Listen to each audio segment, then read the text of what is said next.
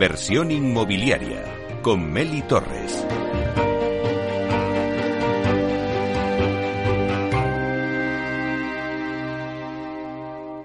Es el momento del análisis.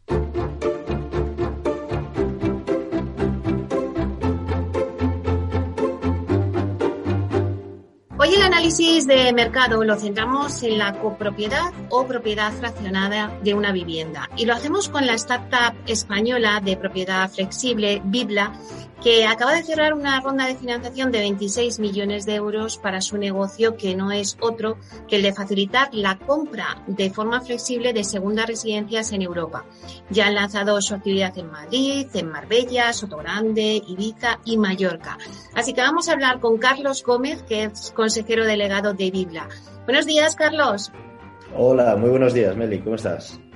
Bueno, pues encantado de tenerte aquí con nosotros en Capital Radio Carlos, estamos ante una novedad de calado en el real estate. ¿Qué es la copropiedad o propiedad fraccionaria? Un poco por qué es una opción tan interesante para el potencial comprador y para que el sector en general, el sector inmobiliario.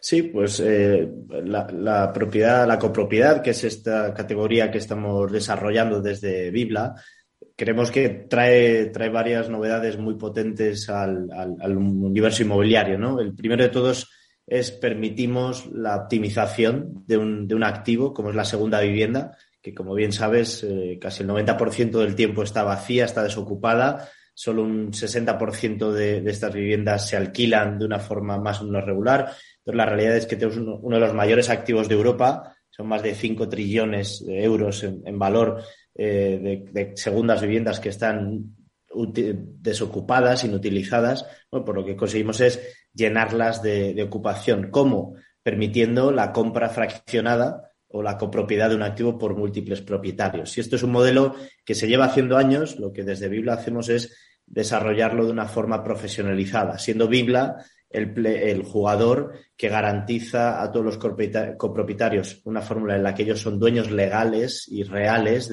son propietarios de ese activo, eh, una vez lo compran, son dueños hasta que lo quieran vender. Si por cualquier escenario, eh, digamos, fallecen o cualquier otro escenario, ellos son los dueños, sus herederos lo van a heredar, que es una preocupación que siempre tiene la gente. Entonces, se, se aleja de modelos eh, antiguos como, como la multipropiedad, donde al final era un modelo más casi de, de alquiler. Aquí es propiedad real y no solo comparten la propiedad real, sino comparten el uso del activo. Entonces, con nuestro modelo lo que van a poder es dividirse el uso de la vivienda pero teniendo Bibla ese rol de garante de que todo funcione bien entre ellos, de que si hay cualquier incidencia, la resuelve, si hay que organizar las semanas, Bibla lo resuelve, si hay cualquier problema o hay cualquier necesidad con cualquiera de los propietarios, saben que tienen en Bibla a ese tercero de confianza que profesionaliza la gestión, que hace que todos puedan disfrutar de la casa sin preocuparse de nada y sobre todo hace que cuando en, el momento que decidan deshacer eh, la operación, por cualquier necesidad, van a tener la garantía de que hay, un, hay, un, hay una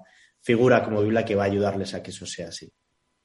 Porque, Carlos, en este, en este momento en el que vivimos con estas nuevas tendencias, estas nuevas formas de uso residencial, conocemos el coworking, el, el sharing car, eh, ahora llega la propiedad de, de, residencias, de segundas residencias.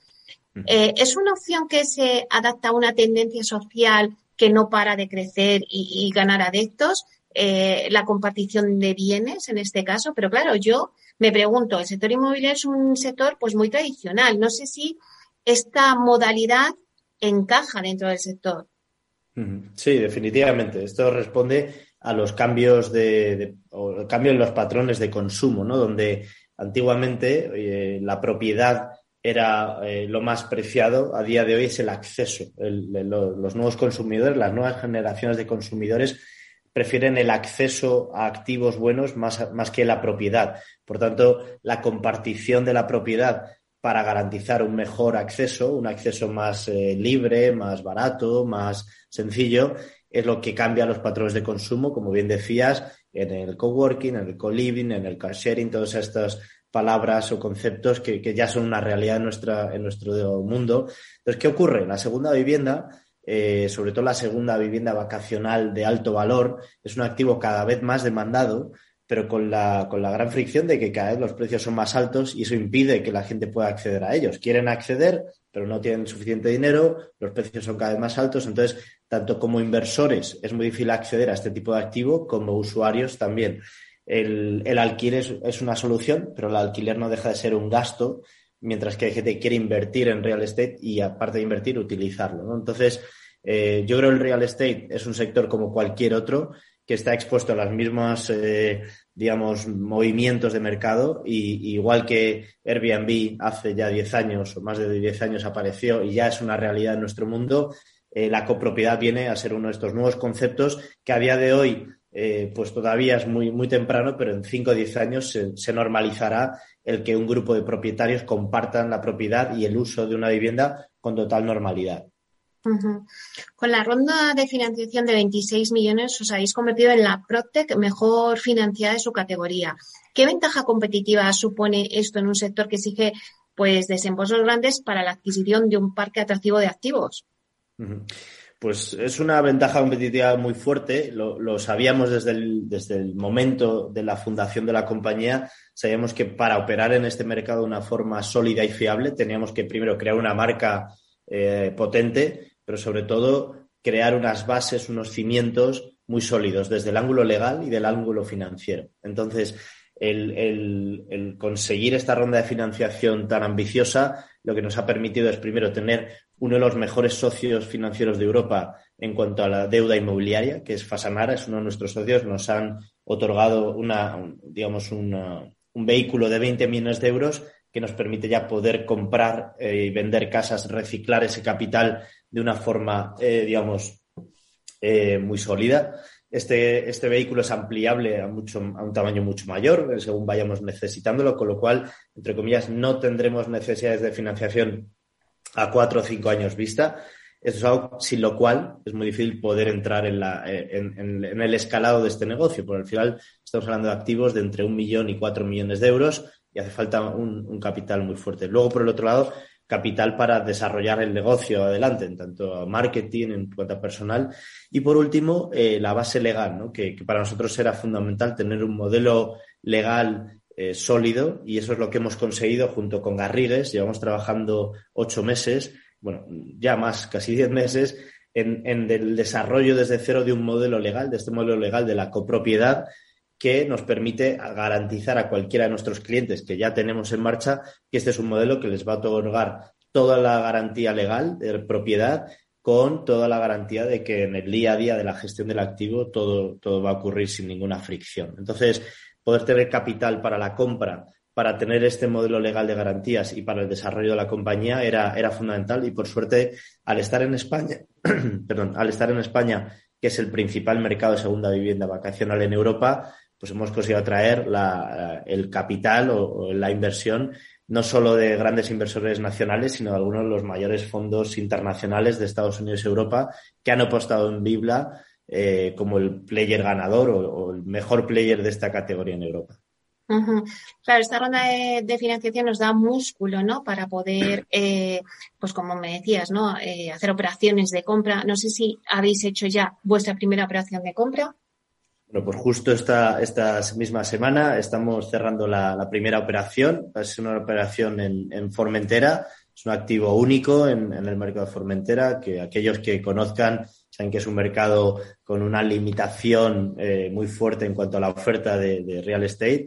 Y bueno, pues estamos muy felices, muy orgullosos. Ya tenemos un grupo de clientes eh, que han pasado por todo el proceso, que están encantados con la experiencia y que nos encantará también eh, contar su historia, porque al final es muy, es muy ilustrativo de lo que es la experiencia biblia, ¿no? Cuando alguien realmente dice, oye, eh, puedo acceder a una villa de dos millones y medio de euros en Formentera, cosa que antes era inimaginable, era un auténtico lujo, bueno, pues desde 300.000 euros, que incluso puedo financiar al 50%, puedo ser el dueño de un octavo de esta vivienda y además puedo disfrutar de hasta seis semanas al año en esta vivienda todos los años, ¿no? Con la tranquilidad de que el día que me canse y quiera dejar Formentera, irme a Menorca o a Mallorca, puedo deshacer mi posición, recuperar mi dinero, incluso haberle ganado dinero porque es una inversión en un activo que, que crece muy fuerte. Formentera es un mercado que en el lujo está creciendo muy fuerte. Bueno, pues el día que quiera revendo, recupero mi inversión, incluso le gano dinero y ese dinero me lo puedo llevar a Menorca, Mallorca o allá donde quiera. Porque cuéntanos, ¿por dónde queréis crecer? ¿En qué eh, consiste un poco la, propuesta de, de Bibla? Bibla lo que busca es seleccionar los mejores destinos a nivel nacional e internacional. Ahora en estos primeros años estamos con un foco muy fuerte en España, porque España, por suerte, es un mercado enorme y solamente en España, entre destinos de playa, destinos de montaña, destinos urbanos, incluso destinos de campo, tenemos más de 20 mercados muy, muy, eh, de, muy alta demanda. Y lo que buscamos es seleccionar en estos destinos cuáles son las zonas más atractivas, cuáles son las casas, las villas, las propiedades más eh, adaptadas a la demanda de Bibla, que es una demanda que busca un activo de lujo a un buen precio, en un buen lugar, con una buena garantía constructiva, urbanística, con un estilo operativo diferencial. Entonces, tenemos una selección eh, muy, muy, muy detallada de lo que son los mejores, digamos, eh, zonas o micromercados en, estas, en estos destinos y con esto ofrecerle a nuestros clientes las, propiedades que creemos que son las mejores propuestas de inversión en ese momento. Entonces, nosotros ahora mismo estamos activos en Baleares, estamos activos en, en Madrid, en Marbella, como decíamos antes. También vamos a ir ahora en breve en Pirineos como destinos de, de invierno y también de verano. Y la idea es poco a poco ir expandiendo a nuevos destinos eh, de alta demanda, como pueda ser la zona de Jave Adenia, la zona de la Costa Brava, Canarias, eh, destinos de alrededores de Madrid y Barcelona, de más casas de campo. La verdad es que tenemos la suerte de estar en un país con una riqueza inmobiliaria muy, muy grande y lo bueno es que nuestros clientes al final lo que ahorran en la inversión de una sola vivienda, al invertir un octavo o un cuarto, todo lo que ahorran lo pueden destinar a otras viviendas, con lo cual se nos plantea el caso de clientes que incluso dicen, oye, quiero una en Formentera, pero también querría, quiero un octavo de una villa en Formentera y también querría un octavo de una casa en Vaqueira, por ejemplo, ¿no? Entonces es algo que estamos empezando a ver clientes que tienen demanda en más de una localización. Pero Carlos, entonces, eh, la característica que tiene una vivienda eh, que lleve el sello de Biblia, por lo que me estás diciendo, será una segunda residencia, pero de alto standing. Bueno, normalmente enfocamos en viviendas de, de alto nivel, de alto valor añadido, Obviamente este concepto del lujo es muy relativo, pero sí, siempre vemos casas que nosotros leamos que sean excelentes y sean emocionantes, que tengan algo diferente, que sean casas de muy alto valor añadido a nivel inmobiliario, constructivo, buenas zonas, zonas que eh, como inversión inmobiliaria sea un producto atractivo porque hayan ido creciendo en los últimos años. Es decir, buscamos no solo la calidad de la casa, sino la calidad de la inversión. Claro, porque nos has contado cuáles sean las ventajas de ser copropietario de una vivienda vacacional, pero no sé si es correcto. Eh, ha habido un momento de que decías que la copropiedad de las segundas residencias aúna lo mejor del alquiler y de la estancia en hoteles. Bueno, así lo vemos nosotros, ¿no? Al final creemos que hay algo, mm, digamos, incomparable, que es esa sensación de estar en tu casa, y esto es algo a, que a nuestros clientes les atrae mucho, ¿no? Son clientes que quizá están en una fase de su vida donde ya buscan una estabilidad o por, porque están, han, decidido un destino como su destino de, preferencia o porque tienen familia y quieren estabilizarse en un sitio, digamos, más cómodo. Entonces, esa sensación de estar en tu casa, en, un, en una casa que conoces, que tienes tus rincones favoritos, que tienes tus cosas allí cada vez que viajas, no tienes que viajar con todo porque ya tienes tus cosas allí, ¿no? Vas ligero de equipaje. Esta sensación de estar en tu casa es, es la más poderosa pero esta sensación de estar en tu casa, en muchos casos, los que, aquellos que tienen una segunda vivienda los conocen, es una experiencia en muchos casos muy frustrante, pues llegas y la casa está sucia, está cerrada, hay que limpiarla, te pegas un par de días casi ordenando cosas, al marcharte tienes que dejar todo recogido, entonces esa experiencia de repente, esa magia se rompe, en nuestro caso no se rompe porque tenemos un equipo que está gestionando la casa como si fuera una casa de alquiler, que cuando llegas está todo preparado, ¿no? Y por el otro lado, eh, la experiencia de un hotel en el sentido de que tener personas y servicios a tu disposición en caso de que los necesites. Cuando tienes tu casa, al final, pues tienes tu casa, pero cuentas con lo que tú conoces, ¿no? En el caso de Bibla, vas a tener un concierge que te va a ayudar a, conocer lo mejor de la zona en cada momento, ayudarte a conseguir una niñera si hace falta, un chef a domicilio, o alquilar un coche, o alquilar un barco, o cualquier cosa que necesites. No estamos buscando un servicio de lujo, estamos buscando un servicio cómodo, un servicio que en el que el cliente se sienta que está muy bien atendido y que se le está dando la ayuda que necesita sin necesariamente ser servicios de mega lujo. ¿no? Antes has comentado que uno de los puntos fundamentales de este negocio es la parte legal y para asegurar pues la máxima transparencia y seguridad jurídica a los copropietarios, vosotros eh, estáis desarrollando este modelo eh, también junto con el área de inmobiliaria de Garrigues, uno de los despachos pues más prestigiosos ¿no? de España. Eh, en este sentido, ¿cuáles son sus elementos fundamentales? ¿Del modelo legal? Sí. Sí, bueno, ahí muy importante, como bien comentabas, hemos buscado el mejor despacho de España, el número uno, que es Garrigues. Hemos trabajado con toda su área inmobiliaria, fiscal, mercantil, porque la es que es un modelo bastante completo, robusto y que, incluye todas las aristas posibles del, modelo. Entonces, los, los elementos fundamentales es el modelo de, de Bibla se basa en que por cada activo constituimos una sociedad. Esta sociedad es la que se reparte la propiedad entre los propietarios. Entonces, aquí lo que hemos conseguido es la flexibilidad de la ley mercantil, de la ley de sociedades adaptada al mundo inmobiliario. Entonces, cada activo va a ser dueño único de él, es una sociedad y son esos cinco, seis, ocho copropietarios los que se reparten las acciones de esa sociedad y con ello lo que, lo que tenemos es unos estatutos y pactos de socios que ya están preparados por Bibla, eh, junto con Garrigues obviamente, para contemplar todos los posibles escenarios durante la entrada, la convivencia o la salida de la propiedad de, este activo. Y esto es lo que hace o lo que genera una garantía y una seguridad muy fuerte en los propietarios que van cuando, cuando entran en el proceso de ser clientes pasan por ver un contrato súper potente, súper bien, eh, súper bien atado, que sus propios abogados, ya tenemos, ya hemos hablado con, docenas de ellos, nos han validado que es un modelo perfectamente de ley, que les gusta y que les parece ágil y que permite, pues, ya te digo, no solo eh, resolver cualquier escenario de incidencia o de seguridad, sino también todos los elementos fiscales que sean 100% legales y de acuerdo con la ley, eh, pero también que sean eficientes, ¿no? que sean lo más baratos fiscalmente para, el propietario, siempre y cuando, por supuesto, cumplamos con, la ley inmobiliaria y fiscal nacional. Antes hablábamos del perfil ¿no? del cliente de Biblia. ¿Qué tipo de compradores se acercan a Biblia? ¿Qué, de qué destinos? ¿no? Sí, pues mira, es una, es una buena pregunta porque está, sigue evolucionando. Nuestro, nuestro cliente al final es una, es una nueva generación de comprador de segunda vivienda eh, digamos, es un perfil de entre unos 35 y 50 años, que tiene familia, eh, normalmente casado, con hijos, que ya busca esa estabilidad que mencionábamos antes, pero es gente que está, eh, por un lado, muy abierto a los nuevos patrones de consumo que hablábamos antes, ¿no? Del acceso a la propiedad versus el, tener la propiedad, ¿no? Gente que está abierto a compartir, gente que usa car sharing o que usa herramientas como Airbnb o como Uber, es decir, que están adaptados a los nuevos tiempos, nuevas tecnologías y adicionalmente eh, son perfiles que tienen una cierta flexibilidad eh, de vida, ¿no? Son gente que pueden veranear o pueden teletrabajar en distintos momentos del año, que es precisamente lo que les genera el atractivo por tener segundas viviendas a las que poder acceder durante distintos momentos del año. Entonces son perfiles, estamos viendo mucho, mucha demanda en, Madrid y Barcelona, a nivel nacional en general, pero, sobre todo en perfiles de consultoría, de banca de inversión, empresarios, emprendedores, inversores de Madrid y Barcelona. También hemos recibido bastante demanda de, otros destinos como Inglaterra o países nórdicos, que al final hay, mucho turista en estos destinos.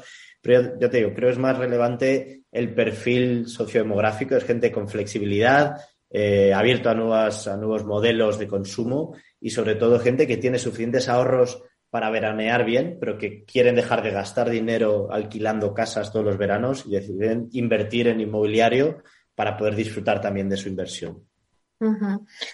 Bueno, pues muchísimas gracias, eh, Carlos. Yo creo que vuestro modelo de negocio, pues con las tendencias que hay ahora mismo en el mercado, pues yo creo que al final se va a consolidar como, como las otras tendencias que se han consolidado ya, como el co-living, el coworking, todas estas cosas que, ya estamos viendo en el mercado. Eh, os deseo muchísima suerte y que nos sigáis contando cómo evoluciona vuestra startup. Muchísimas gracias, Meli. Estamos convencidos de que sí, ya estamos viendo las primeras señales, pero efectivamente es una tendencia que ya en otros mercados va imparable y, en España ha llegado el momento. Vamos a ir poco a poco haciendo las cosas muy bien y, y estaremos encantados de ir contando los avances en los próximos años. Pues muchísimas gracias, Carlos Gómez, consejero delegado de Bibla. Un placer. Muchas gracias, igualmente.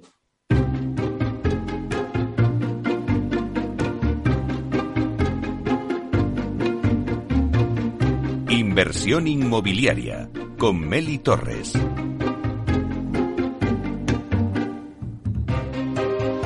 Bueno, pues acabamos de conocer el modelo de copropiedad inmobiliaria que nos ha estado contando Carlos Gómez, CEO de Bibla, y ahora vamos a dar paso a, bueno, pues ya a poner el fin de nuestro programa con la entrevista con José Carlos Saz, de CEO de Habitat Inmobiliaria.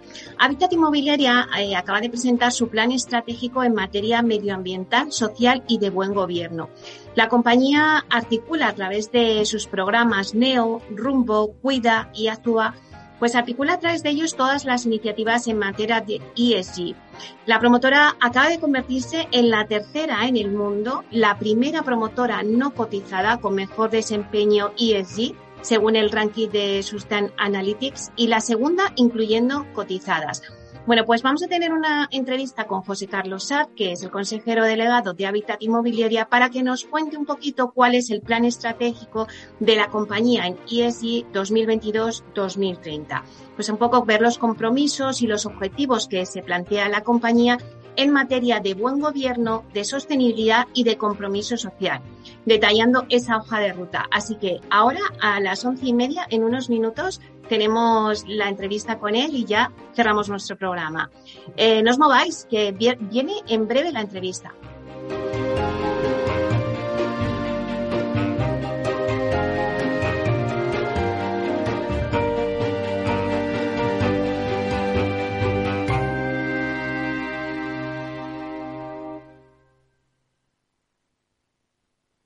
Ya sabes que la inteligencia artificial te busca la ruta más rápida. Calculando ruta. Te propone música en base a tus gustos. E incluso te aspira a la casa cuando no estás. Pero ¿sabías que ahora también puede recomendarte la mejor inversión? El nuevo asesor digital inteligente de Renta 4 combina la inteligencia artificial con la experiencia de nuestros gestores para crear una cartera de fondos más sólida y personalizada. Entra en r4.com y descúbrelo. Renta 4 Banco quieres más. Capital Radio.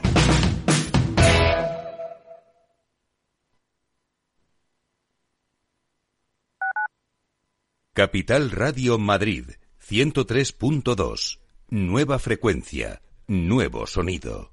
Disfruta de la mejor cocina gallega en Montes de Galicia. Todo un clásico moderno en el barrio de Salamanca. Disfruta de la variada dieta atlántica, de las mejores carnes y pescados tratados con respeto y transparencia y regados con una de las mejores bodegas de la zona. En grupo, en familia o en pareja, Montes de Galicia te ofrece el espacio perfecto en cada ocasión. Esto te estás perdiendo si no escuchas a Luis Vicente Muñoz en Capital, La Bolsa y la Vida.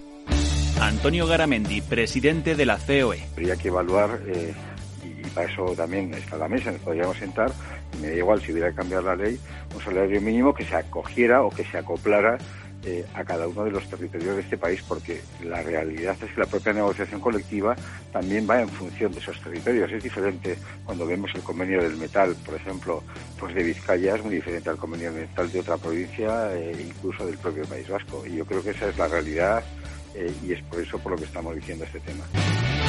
No te confundas. Capital, la bolsa y la vida con Luis Vicente Muñoz, el original.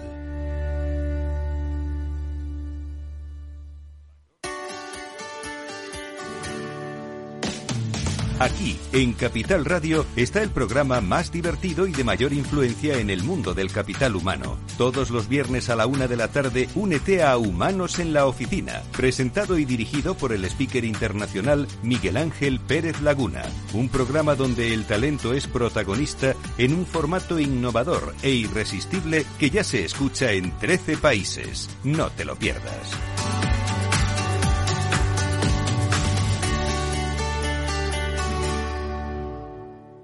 Capital Radio 103.2 FM.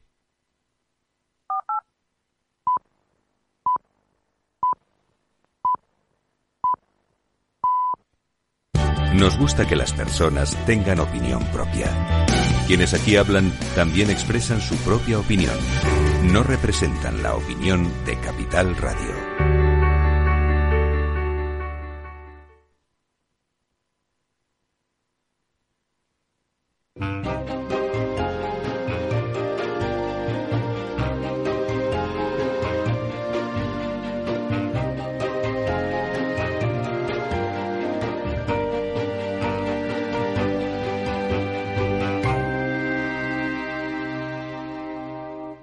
Inversión inmobiliaria con Meli Torres.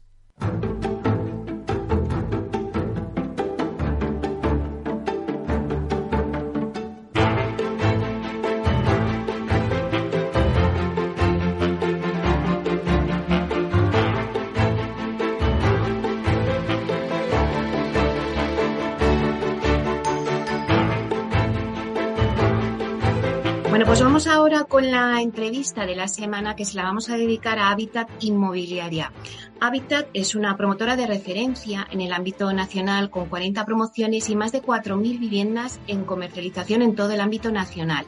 Además, acaba de presentar su plan estratégico de ESG 2022-2030, que establece los compromisos y objetivos de la compañía en materia de buen gobierno, sostenibilidad y compromiso social, detallando su hoja de ruta. Bueno, pues para contarnos esa hoja de ruta y cómo nace este plan, contamos hoy en Inversión Inmobiliaria con José Carlos Saz, que es consejero delegado de Hábitat Inmobiliaria. Buenos días, José Carlos. Muy buenos días, Meli, ¿cómo estás? Bueno, pues un placer tenerte con nosotros hoy en Inversión Inmobiliaria. A punto estamos ya de cogernos las vacaciones, pero no podíamos irnos sin estar un ratito contigo y que nos cuentes un poquito en qué momento Habitat Inmobiliaria decidió apostar por la sostenibilidad y qué avances ha tenido ¿no? hasta el momento. Pues yo te diría que eh, fue desde, desde, el, desde el momento cero, ¿no? Desde el día, desde el día cero. Eh, como sabes, eh, Habitat Inmobiliaria fue adquirida a finales del 17, principios del 18, eh, por un fondo de inversión, por Bain Capital Credit, y eh, fue en ese momento cuando yo me incorporo al, proyecto y, digamos, a la nueva hábitat inmobiliaria que surge en ese momento. Y yo desde el principio siempre tuve muy claro eh, que la compañía debía actuar debía estructurarse, debía organizarse, debía definirse sus planes eh, estratégicos, sus planes de negocio desde el principio eh, con las mejores eh, normas y teniendo en cuenta, bueno, pues lo que entonces se llamaba RSC, que ahora se llama ESG, y desde el principio fuimos organizando y estructurando la compañía de, esa, de esa manera. Yo siempre he tenido muy claro, Meli, que si haces bien las cosas, y al final, y ahora espero que hablemos más eh, sobre SG, eh, pero SG al fin y al cabo es hacer las cosas bien. Y yo pongo siempre un ejemplo muy, muy sencillito eh, que yo creo que se entiende muy bien. fíjate que yo tengo bastante experiencia por mi trayectoria profesional en la ejecución de obras. yo nunca he visto una obra que esté sucia, que esté desordenada, eh, que esté eh, mm, mal planificada, que esté mm, desorganizada, eh, nunca la he visto ni terminar en plazo ni terminar en coste. Sin embargo, cuando una obra está organizada, está limpia, está bien estructurada, está ordenada, no voy a decir que siempre termine en plazo ni que siempre termine en presupuesto, pero la mayoría de las veces sí, tiene más posibilidades. ¿eh? De, si la obra está mal, no, no, no va a salir bien. Si la obra está bien, es posible que salga bien. Pues mira, fíjate, lo mismo yo lo aplico para SG en las compañías. El hecho de que una compañía esté concienciada eh, y tenga su plan estratégico y todas sus decisiones alineadas con las normas de buen gobierno, eh, con las normas medioambientales, con esa responsabilidad social. No te digo que sea garantía de que vaya a cumplir presupuesto y vaya a ganar eh, más dinero, pero sí va a tener más posibilidades de hacerlo que si no lo está. Entonces, partiendo de esa base, desde el principio quisimos estructurar la compañía y hacerlo de esa forma. O sea que fue una decisión que tomamos en el momento cero, como te decía. Y José Carlos, ahora acabáis de presentar vuestro, vuestro plan estratégico de, de ESG, como decíamos, 2022-2030. Em, en vuestro plan eh, está compuesto por cuatro ejes. Cuéntanos un poquito en qué consiste cada uno eh, de ellos. Pues tenemos efectivamente cuatro ejes eh, que los llamamos, pues mira, el primero se llama Habitat Neo, que es el eje ambiental, el que corresponde a la E, y aquí lo que hacemos es recoger todas las acciones que estamos llevando a cabo y vamos a llevar a cabo pues en relación con la mitigación y la adaptación del cambio climático, con el uso responsable de las materias primas, la gestión sostenible de la misma y al fin y al cabo todas las iniciativas que tienen como fin el reducir ese impacto medioambiental y tener esas buenas prácticas eh, durante el desarrollo de la promoción. Luego tenemos un segundo eje, que es el que llamamos hábitat rumbo, que es el eje de buen gobierno, de la G, que es donde ahí se recogen todas las acciones eh, que tratan de buscar la excelencia eh, corporativa, la excelencia en la gobernanza a través de acciones, pues eso, que lleven a ese buen gobierno y, y, se desarrolle esa, ese liderazgo y esa, y esa gobernanza, em, como digo yo, aunque, aunque suene un poco así, lo, que digo, hacer bien las cosas, ¿no? Pues que esa, que esa gobernanza sea la mejor. Tercer eje, hábitat cuida, que es el eje de las personas, que corresponde con, la S, ¿no? Eh, esto está enfocado tanto en el capital humano de la compañía, nuestros empleados, como en los clientes, ¿no? O sea, pues para los empleados, tratar de recoger que la compañía tenga acciones eh, que, garanticen unas condiciones laborales justas, el bienestar, eh, que seamos capaces de retener el talento, de atraer el talento y de desarrollarlo. Y luego, pues con los clientes, tratando de buscar que, los clientes tengan esa mayor satisfacción y, que, y ayudar a mejorar su experiencia en su relación con nosotros. Y finalmente, tenemos el cuarto eje, que es Habitat Actúa, que es el eje de la sociedad, que también se corresponde con, la S, y aquí pues recoge eh, las actuaciones que tratamos de aportar nuestro granito y de tener un impacto positivo en la, en la sociedad, ¿no?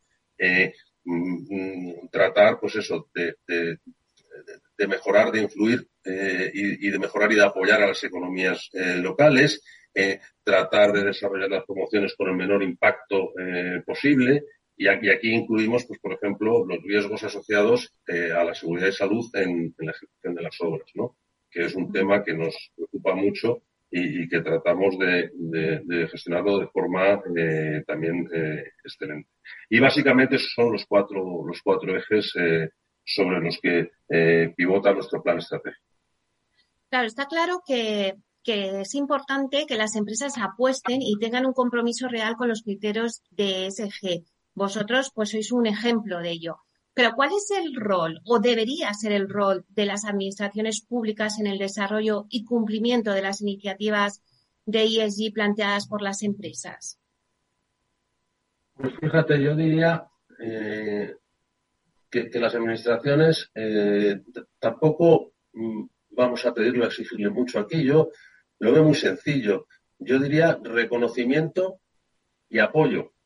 Mm, eso es lo que hay que pedir a la, Administración. Reconocimiento, que reconozcan a las empresas que están haciendo un esfuerzo eh, por eh, impactar lo menos posible en el medio ambiente, que están tratando de hacer un esfuerzo eh, por impactar de una forma positiva en las economías locales y en las, y en las sociedades locales donde se está trabajando. Bueno, pues que haya ese reconocimiento y apoyo pues no sé, yo no soy muy amigo de, las, subvenciones, pero sí a lo mejor algún tipo de exención eh, fiscal o, bueno, ya, no voy a decir que sean más rápidos a los que estén más concienciados, pero no sé, tratar de dar un reconocimiento y un apoyo en, alguna medida, ¿no? Bueno, uno de los aspectos más importantes en los planes estratégicos es la evaluación. Claro, es que yo me pregunto, ¿qué tipo de mecanismos y herramientas existen para medir el desempeño de la, de la compañía en este ámbito? Vamos a ver. Herramientas eh, para medir y cómo, eh, y cómo lo hacemos.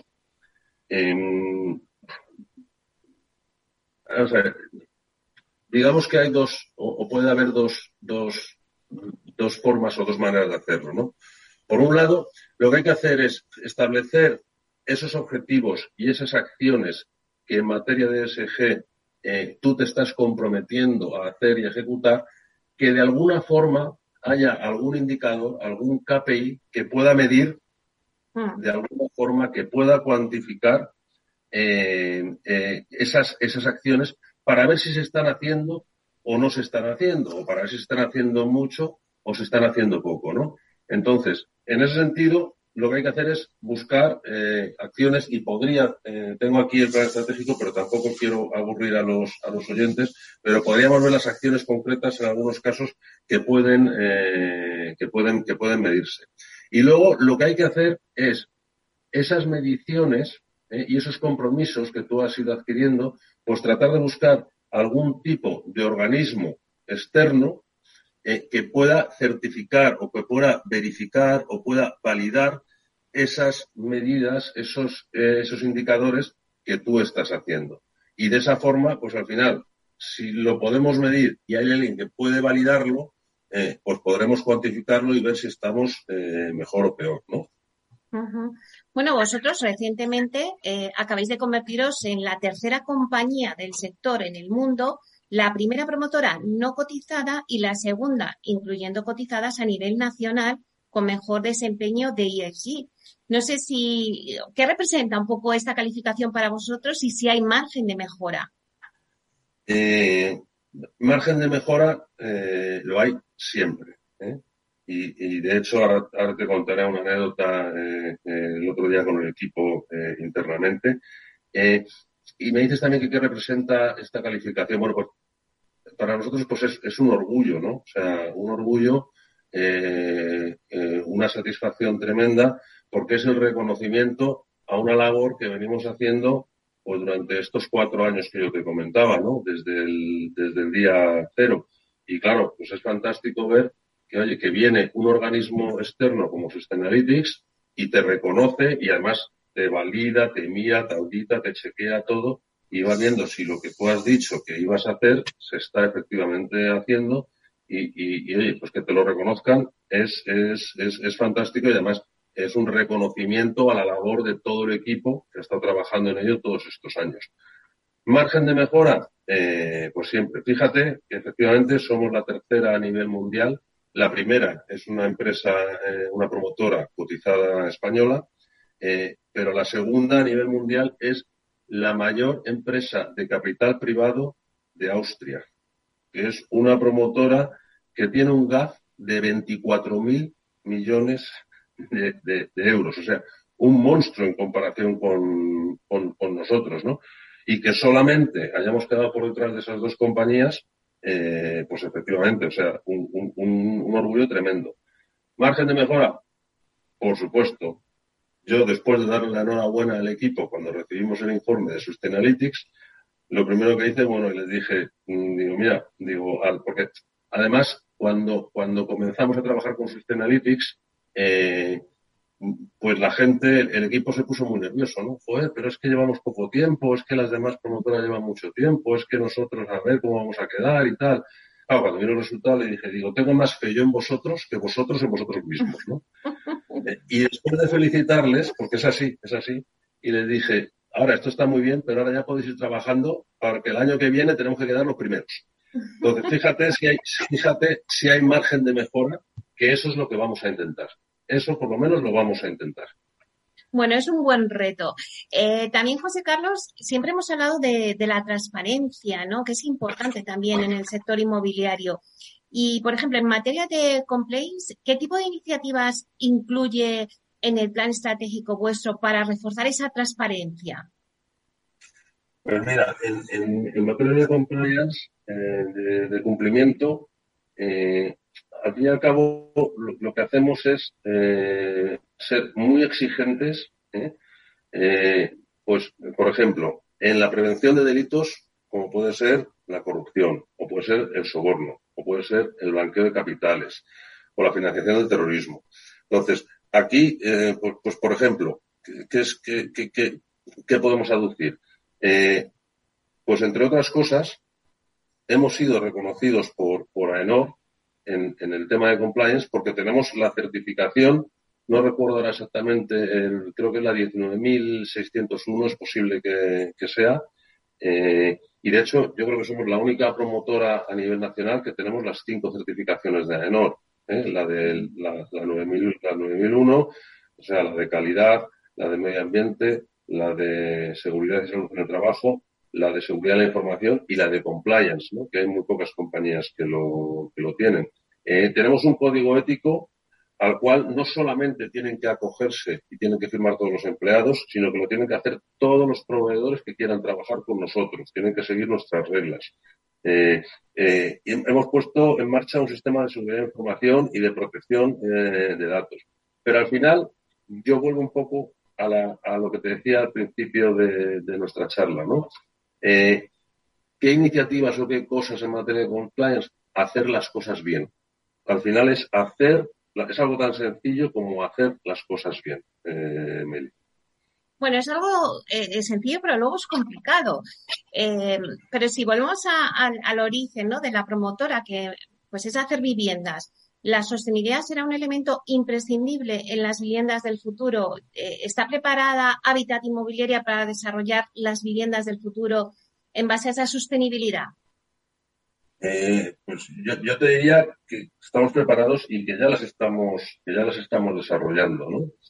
Eh, mm, esa vivienda del futuro que hablamos tiene que tener en cuenta mm, la calidad, tiene que tener en cuenta la eficiencia, tiene que tener en cuenta eh, la sostenibilidad.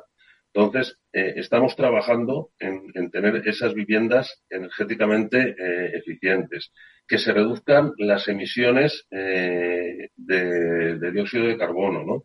de hecho, fíjate, tenemos una, estamos desarrollando una herramienta propia para medir las emisiones de CO2 en todas nuestras promociones pero no solamente eh, durante la construcción, sino también durante la operación, ¿no? Durante la vida que va a tener esa promoción. Y ahí hemos llegado a una conclusión eh, muy curiosa, y es que más de la mitad de las emisiones del CO2 no vienen por la operación, ¿sabes? Por cómo se va a vivir luego esa promoción, sino que es que más de la mitad está embebido en los materiales que se utilizan durante la construcción. Luego, entonces, eso es lo que tenemos que, eso es lo que tenemos que atacar y lo que estamos atacando ya para que aquellos materiales que se utilicen en la construcción hayan emitido durante todo su proceso de fabricación la mínima cantidad posible de, CO2, ¿no? Eh, en cuanto a la eficiencia eh, energética, yo creo que te lo he puesto alguna vez en eh, ejemplo, ¿no? a mí me gusta mucho cuando vamos ahora a las, a las viviendas nuevas, cuando tú estás en una calle muy, muy concurrida, que hay mucho tráfico, y abres la ventana y se oye un follón de tráfico y pitos y los coches pasando y demás, y tú cierras esa ventana y es que no se oye nada, silencio. O sea, claro, si no pasa, si no pasa, si es eficiente acústicamente, pues imagínate toda la energía que estás ahí, que estás ahí ahorrando, ¿no? Eh, todo esto, pues lo tenemos recogido en nuestra propia guía verde, que es una guía eh, que nos autoimponemos que tienen que cumplir todas nuestras promociones y eh, están recogidos y planteados, eh, por supuesto, en el, en el plan estratégico al que hacías mención inicialmente. Em, para acabar, sí que me gustaría que nos dieras una pincelada, José Carlos, de hacia dónde va la evolución de la sostenibilidad en el sector inmobiliario porque no sé si estarás conmigo, eh, en otros sectores del sector inmobiliario, como pueden ser las oficinas, pues está claro que un inversor no va a invertir en unas oficinas que no sean sostenibles. Pero claro, si nos vamos al, sector residencial, ¿qué, ¿qué, pasa con el cliente? Porque el cliente siempre ha tenido como, como sus premisas, ¿no? Localización y precio. No sé si a partir de ahora se puede meter ya eh, la sostenibilidad entre sus premisas o incluso ponerse por encima de, localización y precio. ¿Hasta qué punto el cliente eh, ya pide una vivienda sostenible? El cliente lo está, lo está empezando eh, a pedir. lo que pasa es que yo creo que hay que hacer ahí una labor, tenemos que hacer entre todos una labor didáctica para que el cliente lo llegue a entender y lo llegue a comprender. Pues yo pongo aquí un ejemplo también eh, que yo creo que es muy claro. Eh, ¿Dónde están triunfando eh, ahora mismo la instalación de paneles solares? Si te fijas, están triunfando en las viviendas unifamiliares. ¿Por qué? Porque llegan a un señor, que es el, que tiene su chalet, el que tiene su casa, y llega alguien y dice, mira, si tú aquí pones estos paneles que te va a costar, me lo invento, 5.000 euros, oye, es que mira, con lo que vas a ahorrar de la factura de la luz, solamente en tres años o en cuatro años lo vas a recuperar. Y claro, como al tío le afecta a su bolsillo, pues cualquiera lo haríamos. Y lo está viendo, porque además siempre alguien tiene un amigo que, se lo dice, oye, mira, que he instalado en el chalejo de los paneles estos, y oye, estoy ahorrando un pastón en electricidad, estoy ahorrando un pastón en gas y tal. Claro, eso se ve de forma eh, muy rápida y la gente lo está haciendo. Sin embargo, en, la vivienda es difícil transmitirle al cliente y decirle, oye, que es que te vas a ahorrar el día de mañana, aunque esta vivienda te cueste, me lo invento, 3.000, 5.000 euros más, te lo vas a ahorrar en facturas de gas, te lo vas a ahorrar en facturas de luz, te lo vas a ahorrar. Eh, y, ¿Y por qué? Porque el cliente cuando va a comprar, y todos alguna vez hemos comprado una casa, pues hacemos lo mismo, nos vamos al banco, llevamos nuestra nómina y decimos, ¿cuánto me das por esto? Y, con eso tú ya tienes tu presupuesto y entonces vas a ver qué te puedes comprar por eso. ¿Qué es lo que mira la gente? Pues que prefiere la localización, que prefiere mm, que tenga terraza, que prefiere eh, algún metro, algún metro más o alguna habitación más. Porque es lo que está viendo a corto plazo. No ve a largo plazo porque sacrifica, yo creo que sacrifica eh, ese, esa sostenibilidad o esa eficiencia energética que le cuesta más tocarla, la sacrifica por esos metros y esa localización. Esto está cambiando y va a ir cambiando, eh, pero va a llevar bastante tiempo el, que el cliente, que los clientes tomen conciencia y lo valoren en la medida que sí lo hacen, como bien decías tú, inversores cuando compran un edificio de oficinas o compran un centro comercial o compran una nave logística. Bueno, está claro que el sector residencial se está subiendo al carro de la sostenibilidad y que poco a poco vamos avanzando en ese camino. Muchísimas gracias, José Carlos, por, por darnos esta clase magistral, porque siempre que hablamos contigo aprendemos un montón y en este caso de vuestro plan estratégico ESG de 2022-2030. Muchísimas gracias por estar aquí, contárnoslo y te deseamos unas felices vacaciones. Muchísimas gracias a ti, Meli. Sabes que para mí es un placer siempre y te agradezco infinito la oportunidad de, participar en tu programa. Y lo mismo te digo, buenas vacaciones y merecidas. Hasta pronto, José Carlos. Adiós.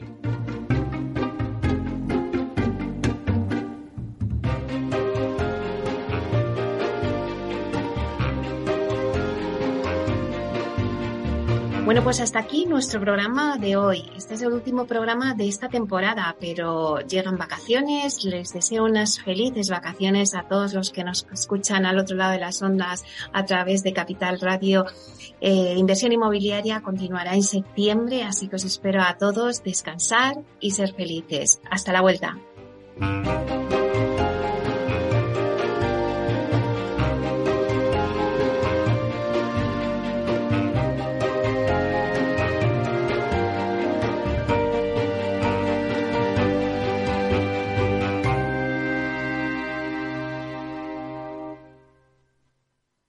Neynor Homes les ha ofrecido inversión inmobiliaria con Meli Torres.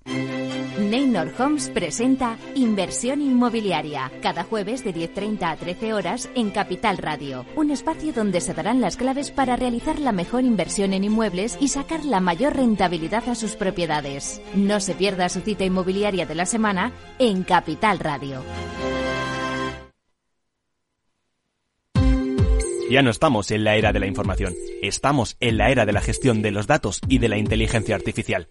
El tratamiento inteligente de estos datos proporciona un valor enorme a las empresas en sus procesos de negocio. En Piper Lab ayudamos a nuestros clientes a tomar decisiones de negocio basadas en datos. Escúchanos todos los lunes en el espacio de Big Data de Capital, la Bolsa y la Vida.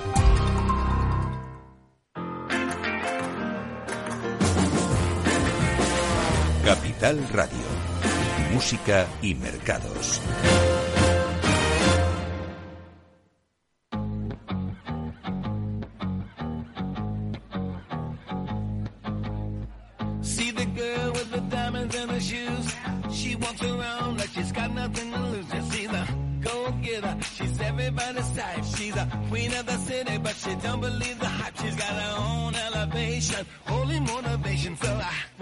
planet on big bones. I got faith.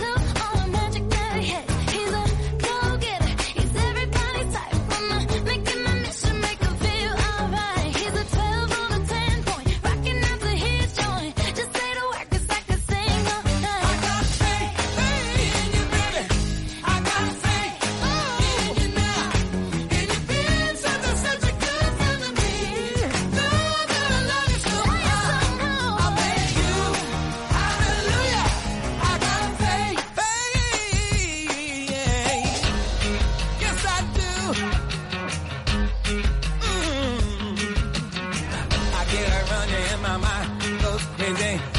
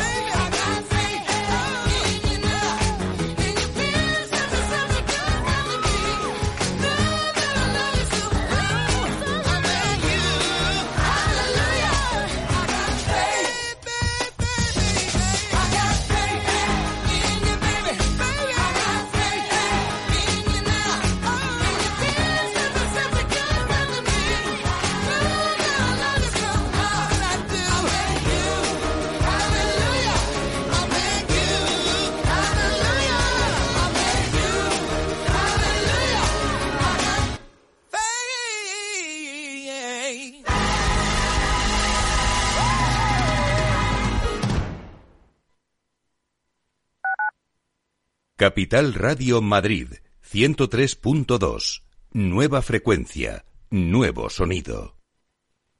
Gráficas Naciones. Más de 50 años de experiencia en el sector de las artes gráficas. Apostamos por la última tecnología tanto en impresión offset como en digital y gran formato. Realizamos todo tipo de impresión. Tarjetas de visita, folletos, libros, vinilos, decoración y montaje de stands. Más información en el 91 629 2145 o en gráficasnaciones.es.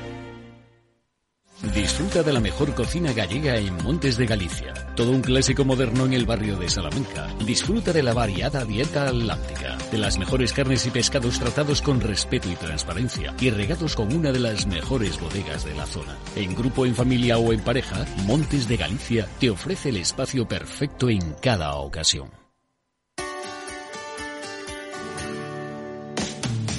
Todos los viernes a la una de la tarde en Capital Radio tienes una cita con Humanos en la Oficina, el programa de radio más divertido y de mayor influencia en el mundo del capital humano, donde las empresas y organizaciones dan voz al talento que trabaja día a día en la oficina. Un formato pionero creado por el galardonado speaker internacional Miguel Ángel Pérez Laguna.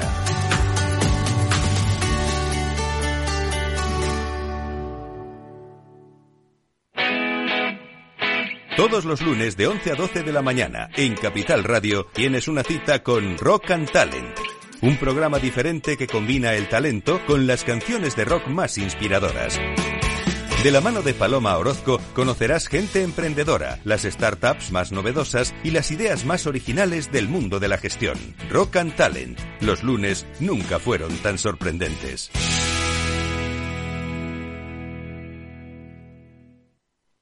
Capital Radio. Siente la economía.